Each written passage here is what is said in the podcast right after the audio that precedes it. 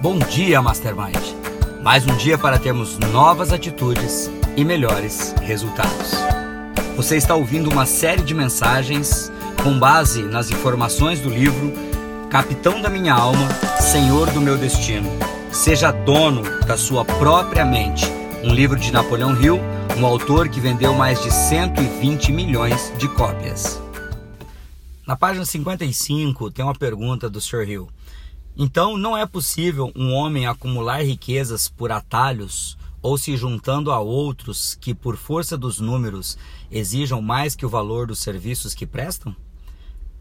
Sr. Andrew responde: ah, sim. Os homens podem às vezes usam atalhos para a riqueza, mas suas chances de sucesso são tão remotas que esse método é altamente incerto. Não é incomum que leve à prisão e às vezes a um destino pior.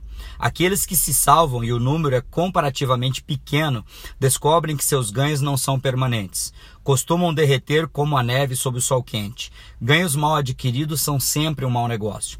Homens que obtêm alguma vantagem temporária pela simples força dos números podem exigir e receber por um tempo, mais que o valor justo por seus serviços, mas são como aquele homem que matou a galinha que punha os ovos de ouro. O mercado por seus serviços se esgota, às vezes porque o comprador vai à falência e às vezes porque se recusa a ser enganado trapaça, qualquer que seja a sua forma ou disfarce, volta para o trapaceiro como um bumerangue para constrangê-lo. É por isso que a regra de ouro aplicada é, por necessidade, um dos princípios da realização individual. Trazemos aqui nessa mensagem de hoje a importância da regra de ouro, fazer às outras pessoas aquilo que realmente você gostaria que fizessem a você. Usar de trapaça no mundo dos negócios, vender um produto por um preço que ele não vale, entregar um serviço é, a, abaixo do que foi pago para ser entregue, enganar as pessoas com um sistema de pirâmide, enganar as pessoas com esse sistema de ganho fácil, muitas vezes o que leva é simplesmente a falência, a derrota e muitas vezes a cadeia.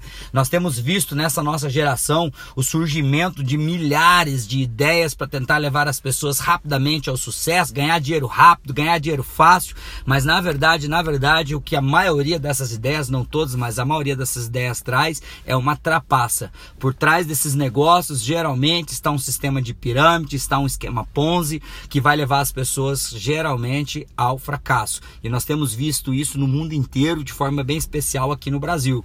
Quando você entra num negócio que você sabe que a outra pessoa está sendo prejudicada, você está trapaceando, você está manipulando a outra pessoa na negociação. E o Sr. Andrew e o Napoleão Hill dizem que isso não vai perpetuar muito tempo, que o, o destino disso ou é o fracasso, ou é a cadeia, ou coisa pior.